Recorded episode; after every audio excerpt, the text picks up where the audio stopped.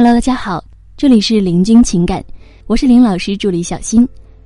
最近呢，有学员问说：“老师，男朋友工作原因要去外地，在这段时间里呢，有什么办法可以让他的心永远不跑偏呢？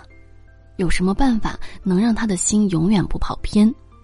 老师啊，是这么回答的：一句话体现出你强烈的占有欲，只有他按照你的要求行动，你才会觉得他是爱着你的。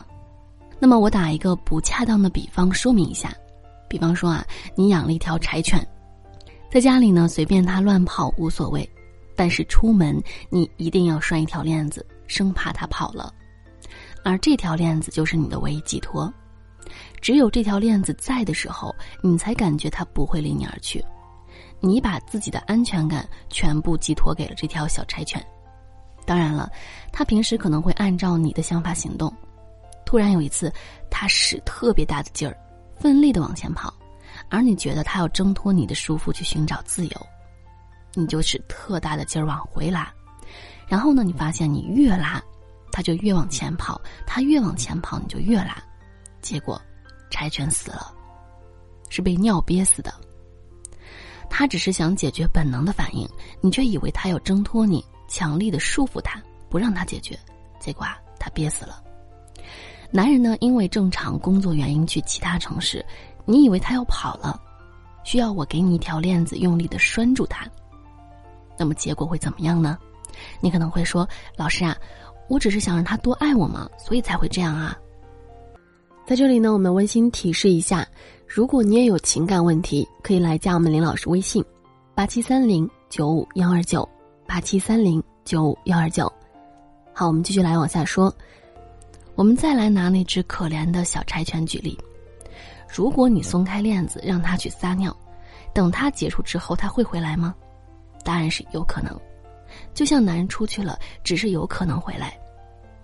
这时呢，你可能会说：“老师啊，连你都这么说了，我觉得我更应该多束缚他一些。”可是呢，小柴犬回不回到你的怀抱，真的取决于你用力拴住它的程度吗？你这次控制了它。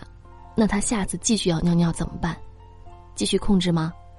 但是如果你松开链子，让他自由的遛弯会怎样？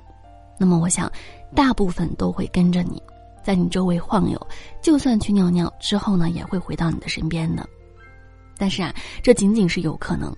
我们怎么把这可能性提高点儿呢？我们可以试想一下啊，如果这条柴犬陪伴了你几年，你每天都很爱它。他跟着你呢，也是过得又舒服又满足。他会跑吗？